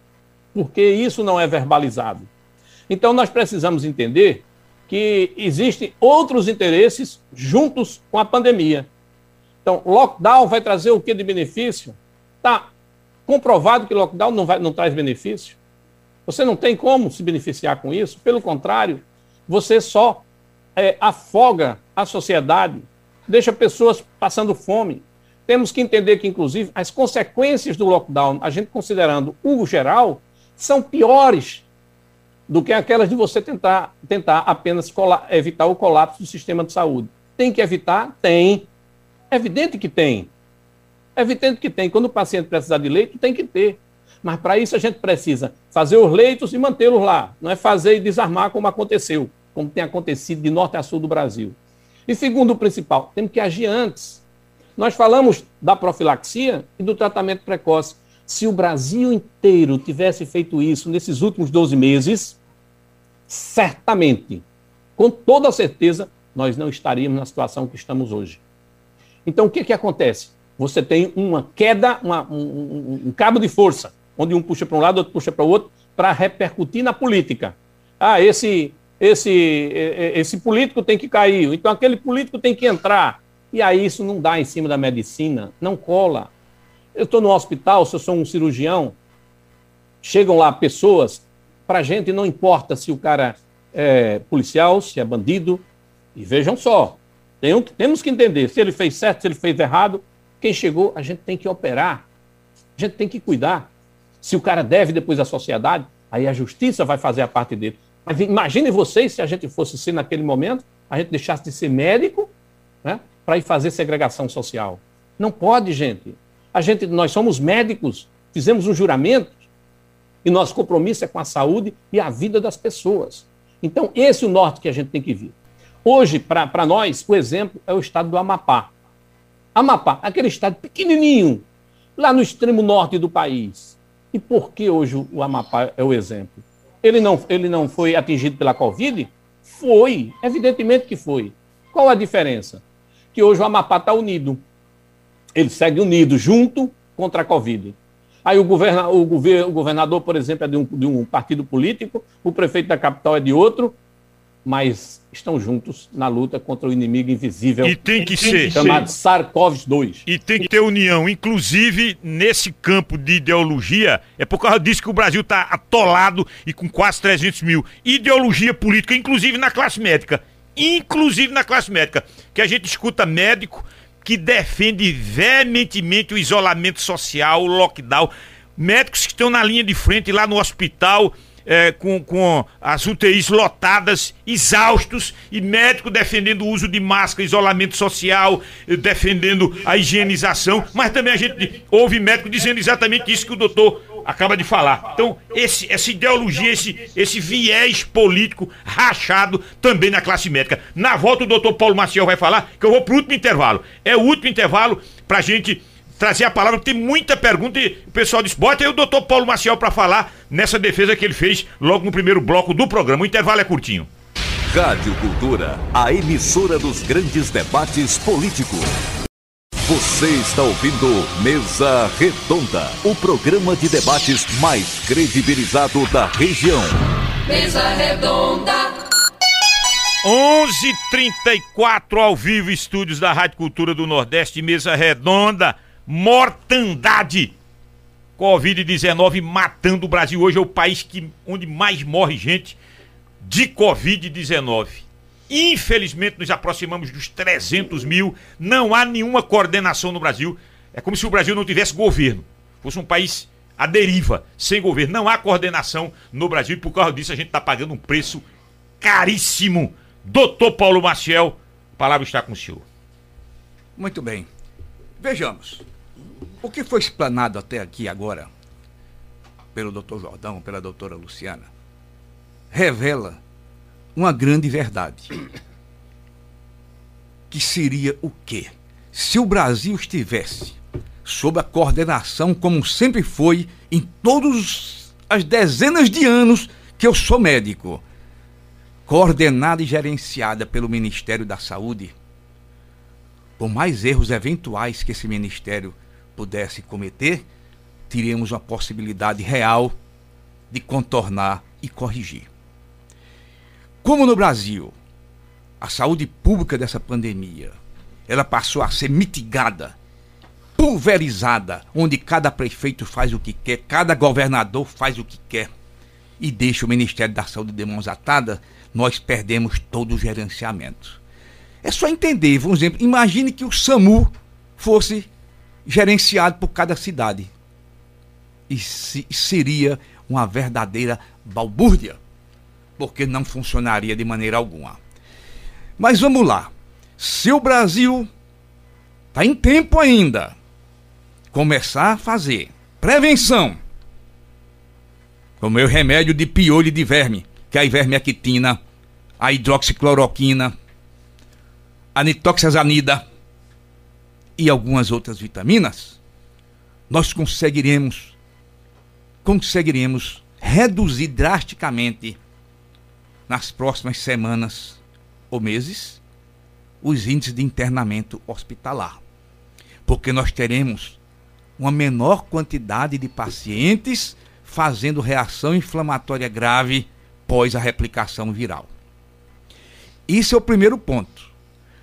O segundo ponto que eu quero deixar bem claro e que talvez tenha sido pouco compreendido até pelos meus pares aqui nessa mesa redonda é que existe um hiato de tratamento grande, grande entre a morte do vírus e o leito hospitalar. Isso é o que os governos e uma grande parcela dos médicos não estão entendendo. E isso é o que a Força Médica Nacional passou a entender na marra. Porque a proposta inicial da Força Médica Nacional era fazer prevenção e tratamento precoce. Mas nós adentramos em Manaus, Chapecó, Santa Catarina no caos, onde os pacientes entravam nessa fase inflamatória, ficavam em casa. Eu gosto de parafrasear sempre o Raul Seixas, com a boca escancarada, cheia de dentes, esperando a morte chegar até que entrasse na fase 3 e precisasse de um leito hospitalar. E aí, quando foram para o hospital, Manaus não tinha mais leitos. Chapecó não tinha mais leitos. Não tinha oxigênio. Não tinha mais oxigênio para essas pessoas. Fazer o quê? Nós somos aconselhados muitas vezes, não, você não pode fazer. Como é que você vai cuidar de um paciente grave em casa por telemedicina? E a gente perguntava, uai, E vamos cruzar os braços? E deixar o paciente morrer? Deixar de cumprir o meu juramento hipocrático? Deixar de seguir o meu código de ética médica que eu cumpro há 41 anos? Jamais. Jamais. Passei noites acordado. Noites acordado. Cuidando de pacientes. Por telemedicina. Com meu computador e meu telefone ligado. Olhando para ele. Orientando como usar o oxigênio. Orientando como fazer nebulização com hidroxicloroquina. Que foi uma criação do Dr. Vladimir Zelenko lá nos Estados Unidos orientando esses pacientes a fazer nebulização com bicarbonato de sódio e água oxigenada, que são orientações de médicos aí do norte do Brasil. Eu apenas compilei essas coisas e facilitei para que o paciente tivesse acesso. E com isso, eu e esse grupo maravilhoso chamado Força Médica Nacional, nós conseguimos impedir que a grande maioria dos pacientes saísse dessa fase 2 inflamatória para a fase 3 do tubo. Ô doutor, o Ministério da Saúde tem informação, tem conhecimento dessa Força Médica Nacional? Infelizmente não. Já, ah. tem, já tentei de tudo. Já tentei fazer contato com o Pingo nos Is, que são amigos lá do presidente. Mas nem o Pazuello, não, não o Pazuello que foi. O Pazuello era. Tentei contato com o Pazuello. não entendia de nada, coitado. Entendia. Ele entendia. Grande, grande ministro da saúde. Mas ele só seguiu o que Bolsonaro não, falava. engano de todos. Ele teve as mãos atadas pelo Supremo Tribunal Federal. O Pazuello. Sim. Mas ele não ele disse, foi proibido. Eu obedeço o presidente. Mas ele foi foi proibido pelo Supremo Tribunal Federal de colocar lá no Ministério da Saúde que era para dar para o povo ivermectina e hidroxicloroquina? Será que o povo não vê isso? E quem orientava Pazuello? Porque Pazuello não é. Médicos. Doutora Anise Yamaguchi, doutor Zé Balos e doutor Paolo então o senhor considera um grande ministro, Pazuello? Um dos melhores ministros da saúde que e o Brasil já teve. E o Mandetta, que é médico, esse é médico. O Mandetta mandava, mandava as pessoas também. ficarem em casa com a boca escancarada, oh. cheia de dentes, para não chegar. a divisão dos mas, mas vamos lá, vamos lá. Não vamos criar polêmica é, política. Tá certo. O que o Brasil e o mundo precisa? O Brasil e o mundo precisa da seguinte situação. Vamos reduzir os internamentos hospitalares? Vamos reduzir os internamentos de UTI? Se tiver a disposição para isso, a Força Médica Nacional contra a Covid está aí pronta para colaborar. Não em quantidade, mas com orientações, com know-how de saber fazer o correto. É o que? Todo paciente que depois do sétimo dia tiver alguns sintomas, principais. Vou quais, dizer para vocês aqui são? agora. Tosse persistente. O paciente teve a gripe dele, de sete dias, e ele continua tossindo. Com certeza, esse paciente tem edema e inflamação microtrombótica nos pulmões, nos alvéolos pulmonares. Mas, a nível populacional, não dá para fazer tomografia computadorizada nessas 10 milhões de pessoas. É uma coisa que fica muito caro e não ficaria muito viável. Todo paciente que depois do sétimo dia fizer febre, ou seja, temperatura acima de 37 graus e meio, de maneira persistente, um dia, dois dias, três dias, ele está tendo reação inflamatória com edema e microtrombose pulmonar. Todo paciente que depois do sétimo dia ele continua prostrado e largado, ele está tendo um processo inflamatório. E todo paciente que depois do sétimo dia, ou de qualquer desse período de dias, ele aferir o que o Brasil hoje já sabe o que é, oximetria de pulso, e ele estiver saturando menos de 94%, é porque ele tem os pulmões acometidos. É esse o momento que o paciente deve ser começado a tratar com o que nós chamamos de pulsos de corticoide, pulsos antitrombóticos e antibiótico para impedir que ele venha a ter uma infecção bacteriana. É nesse momento, entre o sétimo e o décimo segundo dia que esse paciente deve ser começado a tratar. E o que acontece no Brasil? Esses pacientes que têm esses sintomas, eles vão para onde? Para outro atendimento. Chega lá com a orientação dos governos. Ah, o senhor tá. tá dos governos, não dos médicos. Lá nos, do, dos médicos também. Nos PS. Vamos lá, o governo não atende no PS, não, quem atende é o médico. Vírus. Vírus não se combate. Vai, pessoas. Esse paciente não tem mais vírus. Ele tem um processo inflamatório microtrombótico pulmonar que vai levá-lo à morte se nada for feito. E o que é que é feito? Toma dipirona, toma um paracetamol, toma um antialérgico e vá para casa. Se você piorar, aí você vem para cá porque a gente vai lhe entubar. Medicina não é assim. Eu não aprendi a fazer medicina dessa maneira. A minha medicina aprendi a colher, a tratar. E esse grupo da Força Médica Nacional está tratando esses pacientes nesse momento. Quando esses pacientes têm esses sintomas, aí nós pedimos no começo era complicado, era 10 exames de sangue, os pacientes não podiam fazer. E aí nós fomos filtrando. Nós fomos filtrando. A um ponto que, hoje, qualquer paciente que chegue para esse grupo da Força Médica Nacional, com esses sintomas, depois da viremia, depois do sétimo dia, nós pedimos três exames. Baratinho. Um chamado hemograma com única função do hemograma de olhar os linfócitos. Se os linfócitos nessa fase tiverem baixinhos, é um sinal de que esse paciente vai complicar. Se tiver normal, ele pode complicar, mas não é um sinal tão preditivo. O outro exame, qual é? É um exame que eu, eu sei dele desde que eu era estudante de medicina, chama-se velocidade de sedimentação das hemácias. Quando o nosso organismo começa a inflamar por qualquer doença, né? não só por Covid, qualquer doença, essa velocidade de sedimentação das hemácias, elas, elas aumentam. Aumentam. Ela sai de 10, 20 para 30, 40, 70, 80, 90. E um terceiro exame para ajudar isso aí chama-se proteína C reativa.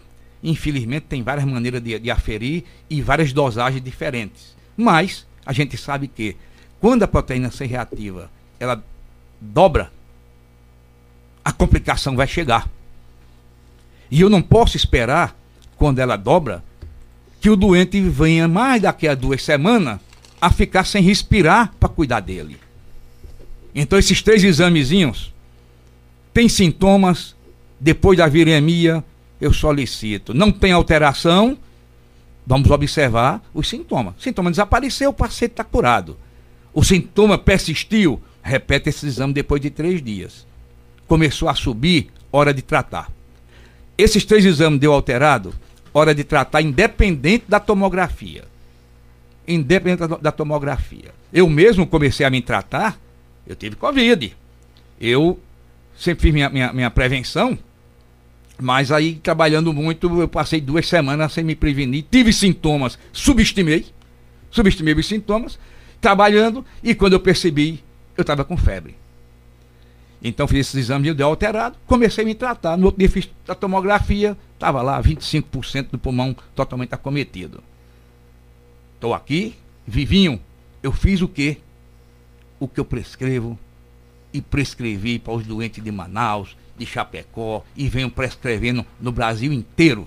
Nós chamamos de pulso de corticoide, com o uso de substâncias antitrombóticas e proteção de antibiótico. Só. Somente isso, feito nessa fase ideal, ideal, qualquer sistema populacional de governo vai reduzir em mais de 90% os internamentos de leite hospitalar. Isso eu vos garanto. Por quê? Por quê? Porque os pacientes que eu estou cuidando, eu reduzi em mais de 99%. Mas é uma coisa muito individualizada. Ok? Em grupo populacional, a Força Médica Nacional, ela consegue reduzir isso em 90%. Eventualmente, um paciente da Força Nacional é internado. E aprendemos como isso? com aqueles doentes que tinham indicação de internamento hospitalar e não tinha leito. E nós varamos as madrugadas fazendo medicação, pulso de corticoide, pulso de corticoide. Isso não é uma invenção da Força Médica Nacional, nem é uma invenção do doutor Paulo Maciel. Isso é uma invenção internacional. Invenção internacional. Desses caras, tudo que eu falei. Nise Yamaguchi, Zé Elenco, Zé Balos no Brasil e outros mais. Hoje em dia, quando os pacientes chegam lá, na fase derradeira, no tubo, já existe trabalhos aí brasileiro, veja que coisa maravilhosa do Zé Balos, né? com duas substâncias é, utilizadas, que nós chamamos de substâncias de resgate, que é a proxatulamida e o Intardesept. Quando os pacientes estão entubados e se usa essas substâncias, se abrevia muito mais, muito mais o tempo de intubação e de evolução de UTI do que qualquer remdesivir que custe uma fortuna. E isso o Brasil está mostrando para o mundo. Mas é preciso que seja aplicado. É necessário que se entenda. Essa doença tem três situações graves. Ou melhor, desculpe, três situações de enfrentamento. E não somente um. Tem que se mudar esse paradigma. Não se pode deixar o doente com viremia, com reação inflamatória grave em casa para só começar a tratar na hora da morte. Lá no corredor da morte, da beira da UTI. E sim, iniciar com prevenção e tratamento precoce, com drogas reposicionadas.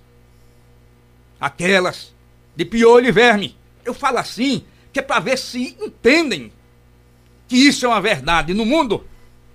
Demos exemplo de alguns países aí. Só que isso só não basta. Porque esses remédios não são antivirais. Eles ajudam o nosso organismo a se proteger. Terminou essa fase, vem as partículas spikes. Tanto falada pelo doutor, acho que foi o doutor Zé Balos que falou essas partículas spikes, ou foi o doutor Zimmermann, não, não lembro agora. E essas partículas spikes, o nosso organismo entende que elas sejam um grande agressor e começa a fazer de tudo para destruí-la e começa a nos destruir. E é aí que tem que começar a desarmar o organismo. Lembra aquela história que eu falei no começo dos tanquezinhos de guerra e a gente lutando bomba atômica, armamento, infantaria? Essa é a hora de chegar para o organismo e dizer: opa, peraí, é só são 10 tanquinhos de guerra ali, deixa de agonia. Não vamos botar bomba atômica aqui, nem infantaria contra isso, não. Vamos ali pegar na tapa. E quem é que faz isso? os corticoides, mas quando utilizado na dose correta e nunca durante a fase inicial da doença. E a dose correta de corticoide para essa tempestade de citocina grave são doses altas e só podem ser prescritas por médicos. E para isso, nós fizemos uma compilação. Eu pessoalmente passei noites e noites fazendo compilação de documentos científicos do mundo todo para chegar a uma dose de corticoide que fizesse enfrentamento a isso e impedisse que os doentes fossem para o leito de hospital. E nós conseguimos. E é o que nós utilizamos depois da fase viral. Depois do remedinho de piolho e verme, tem que usar os corticoides de maneira correta, tem que usar os antitrombóticos de maneira correta e os antibióticos de maneira correta. Feito isso, nesse período de 7 ao 15 dia, menos de 10% dos, dos pacientes vão precisar de leite hospitalar. Se faz isso, em 30, 60 dias o Brasil não tem mais colapso de internamento hospitalar nem de UTI.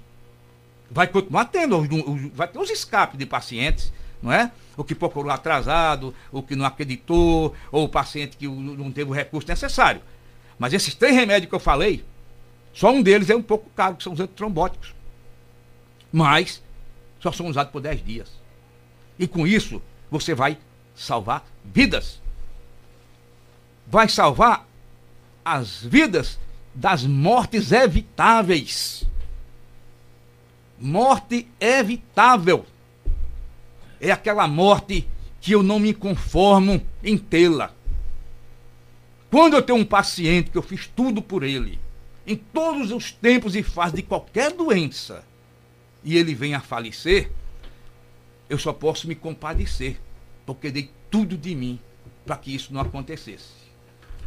Mas, quando eu tenho nas minhas mãos a arma, ou o bisturi, que eu sou um cirurgião, para salvar a vida do paciente, e eu não uso isso na hora certa,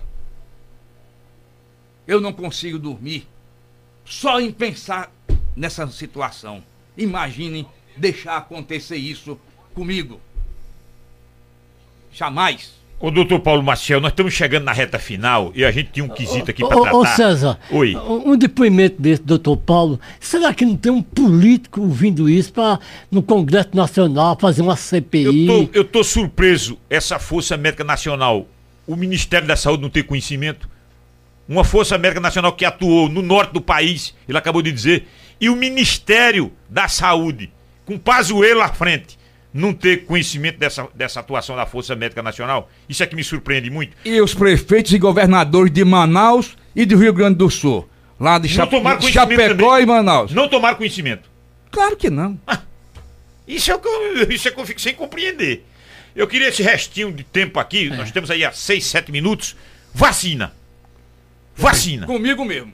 Vacina. Eu já tô com o braço aqui estirado faz tempo. Ah, vamos lá. Lamento é que o governo seja tão lento, tão lerdo, para que essas vacinas não já estivessem 10, 20% de César, no, aplicabilidade. César, aqui. no Posso caso. falar, César? É doutor, Paulo, Eu no posso caso, falar, a César? solução é a vacina ou não? Eu posso falar? Fale. Vamos lá.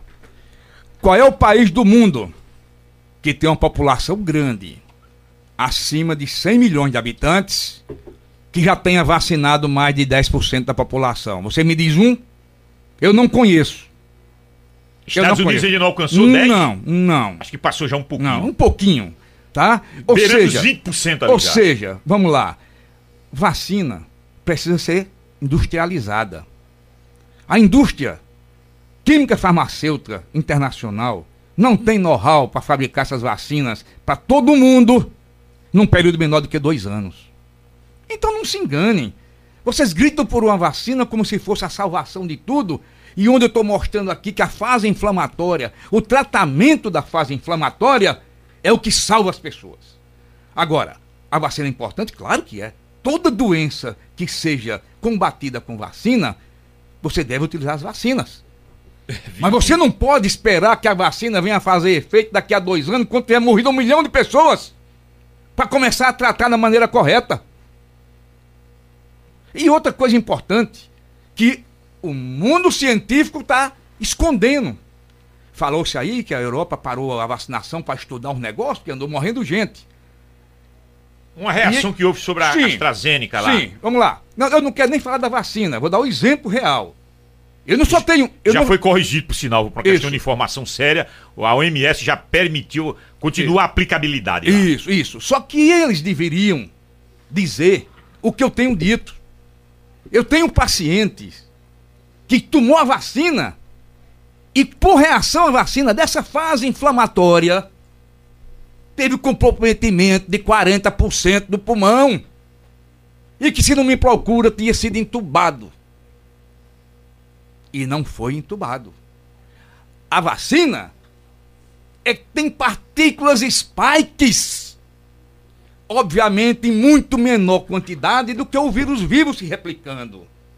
Então nós teremos menos problemas. Mas se o paciente que tomar a vacina começar a ter febre, é, cansaço,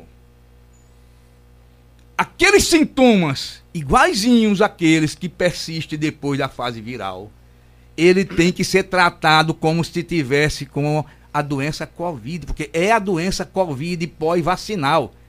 A doença, a, a, a viremia é do SARS-CoV-2. A doença Covid é um complexo que vai de viremia à complicação final.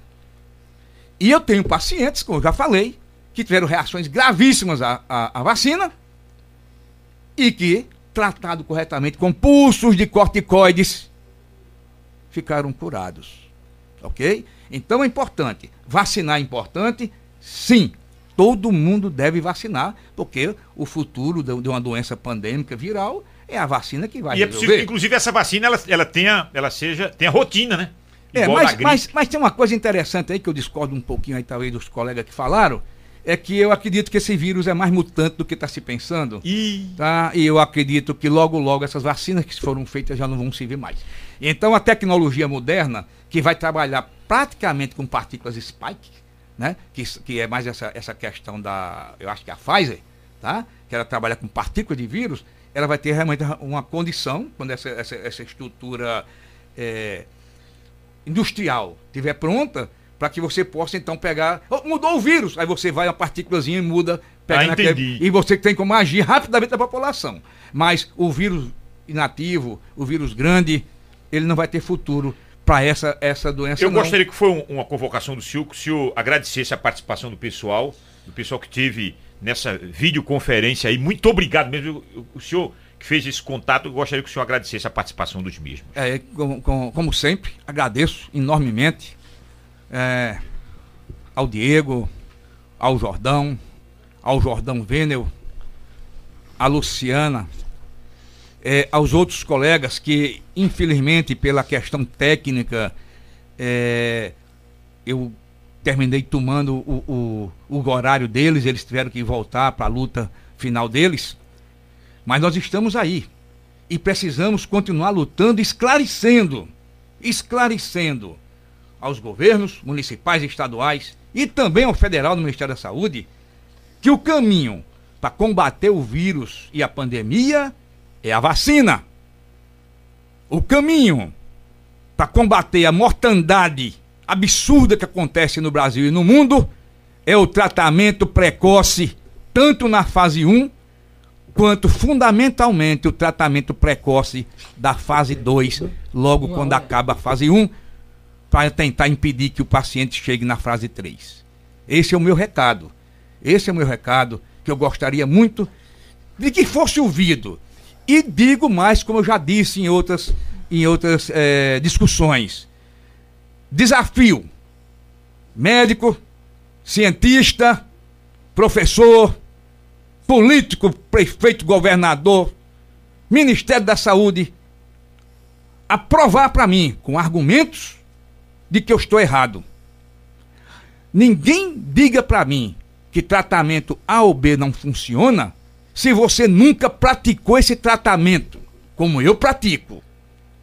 Então, se eu faço um tratamento, se eu tenho um grupo de médicos fazendo um tratamento e que tem resultados, só pode ser contestado esse grupo por aqueles que fizerem também e não conseguirem reproduzir esses resultados.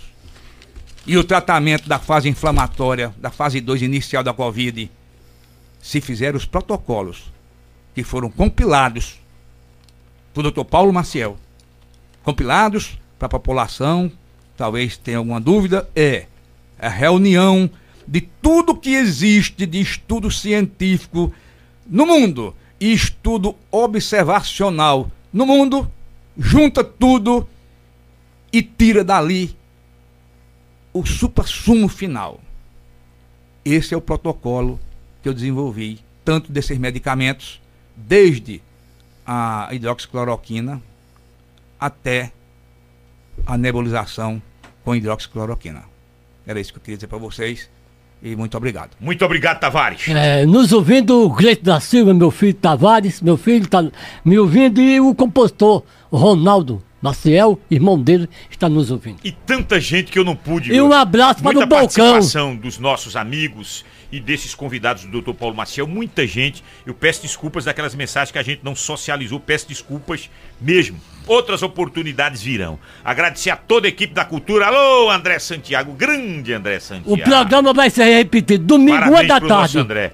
Agradecer a Elaine Dias, na coordenação, coordenação de jornalismo, o Daniel Lira, que esteve na parte técnica, o seu, o seu, o seu, seu companheiro aqui, doutor, doutor Paulo, o amigo aqui, o amigo que esteve com a gente aqui, o nome dele? É Eduardo Tavares. Eduardo Tavares. É o meu, é o meu chefe de TI. A tecnologia da informação. Exatamente. Muito bem, muito bem. O Sandro Rodrigues assume agora o comando. A Márcia Suame teve também na parte de logística. Tavares, uma da tarde, é? Uma da tarde de domingo, vamos repetir o programa que vai ter uma grande audiência. Agradecer ao nosso amigo Dácio Expósito Filho das Óticas Arco Verde. Anota esse telefone: 98 44 32 32. Atendimento online, hein? Das Óticas Arco Verde. Promec, alô Ademilton Góes. 37216315. Promec, aquele prédio verde e rosa de cinco andares na Avenida Gabriel Magalhães. E Farmácias Maurício. A entrega mais rápida de Caruaru, 3722 1073. Tudo barato, barato, barato mesmo. Amanhã é comigo, acordando Caruaru e o comando geral da notícia. Vem aí Fagner Andrade e atualidades esportivas. Tchau, minha gente. Ótimo final de semana. Cuidado, hein? Cuidado com as aglomerações. Cuidado com as aglomerações. Cuidado com as aglomerações. Vamos aglomerar. O Tavares Neto vai aglomerar agora, ah, vai? Pai, você quando disse isso, o médico deu um pulo ali. Não, não, não vamos voltar mais a palavra pro doutor Paulo, não. Senão o doutor Paulo vai. entendeu nada do que eu disse. Não então. entendi. entendeu. Mas o doutor Paulo não tá. Não vamos aglomerar, não, pelo amor de Deus. Vamos? Por quê? Vamos? Vamos. Então É, joga essa... é, Ô, é. doutor Paulo, joga essa máscara no, no mato aqui. Hein? Joga essa eu máscara só no não mato. jogo porque é lei. E a lei me Olha. obriga. E eu sou um cumpridor da lei. Olha, e, e é lei não aglomerar, por isso que eu tô dizendo isso. É lei não aglomerar. Mas é uma lei errada. E não deveria ser obedecida. E Olha- se me prenderam, o senhor me tira do. do- Infelizmente. Ô César, sendo assim, problema ele é é a favor da abertura do comércio? Ele é a favor de que não aglomere, que Dá- não use máscara. Toca. E da abertura do comércio. Eu acho que a máscara. A, a máscara Fala, fala aqui, é- fala aqui ligeirinho. Fa- Fala aí, senhor. Fala aí ligeirinho. É, é, é, era bom que ele falasse sobre a abertura do E comércio. da, da máscara, tá ligado? Tá aberto? Tá aberto, tá aberto. Doutor Paulo. Tá no ar e eu falando. Essa, essa, Não, não, essa- tá no ar agora. Ô, Agora. ô, doutor é Paulo. Bom. é uma polêmica. Vamos o lá. comércio abre, não abre. O senhor é a favor ou contra a abertura do comércio? Bom, vejamos. Vamos lá. É, como eu expliquei, eu tentei ser o mais claro possível. Estão tentando fazer lockdown em cima de lockdown. Isolamento horizontal em cima de isolamento horizontal. Destruindo a economia dos- das cidades e do país. De maneira irresponsável. Por que de maneira irresponsável? Porque estão achando que lockdown em cima de lockdown vai reduzir o- os internamentos hospitalares e os internamentos de leite de UTI. Não vai reduzir, vai continuar aumentando. Porque todos os lockdowns que foram feitos até agora, nós não tivemos nenhuma quebra. Nenhuma quebra do índice de mortalidade. Ou seja, se você faz um lockdown de 15 dias, você pode até ter uma quedazinha na semana seguinte, mas na outra semana ela vai repicar, porque as pessoas dentro de casa, presas, reunidas 24, 48, 72 horas ao mesmo tempo, essas pessoas fazem com que os vírus aumentem a sua capacidade de mutação e os vírus vão mudando e vão contaminando mais pessoas. Então esse não é o caminho. Segunda coisa, a máscara é importante, sim, para as pessoas que estão contaminadas. Eu as uso por ser lei, eu sou um homem cumpridor das leis. Mas a máscara não tem uma função social de prevenção contra a infecção. O que é que os governos têm que fazer em vez de lockdowns? Tratar os pacientes na fase inflamatória. Eu passei Conforme duas horas. disse. Passei duas horas tentando É, tá- mostrar tá isso. claro. É porque eu- eu fui encerrar o ó, programa dizendo, olha, é, Aqui, ó, só arredondando aí. Não é só telemedicina.